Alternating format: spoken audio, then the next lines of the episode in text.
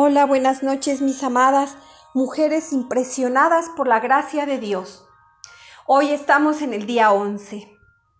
Espero que este devocional les esté enseñando cada día más, estemos aprendiendo con la palabra de Dios. Vamos a Romanos 5, 1, 11. Si eres cristiano, lo mejor que te haya pasado es haber sido salvado de la inevitable destrucción por tus pecados y el haber sido recibido en la familia de Dios.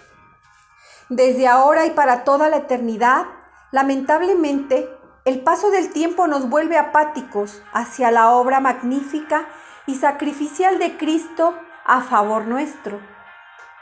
La vida se complica y estamos tan ocupados que podemos pasarnos semanas o hasta más sin ser conmovidos por la magnitud de nuestra salvación. Un amigo parafrasea en Romanos 5.8 de este modo.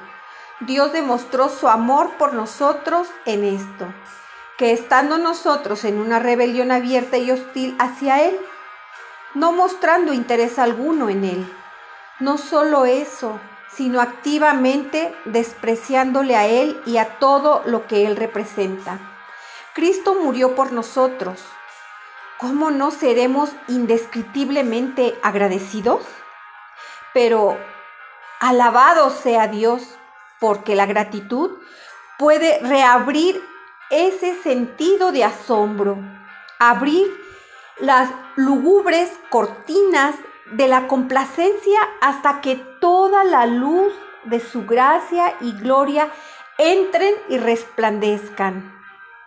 La salvación que tenemos en Cristo es algo esplendoroso en múltiples formas.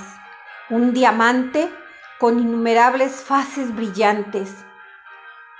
Qué bendición espiritual de la lectura de las escrituras necesitas agregar a tu lista de regalos de Dios.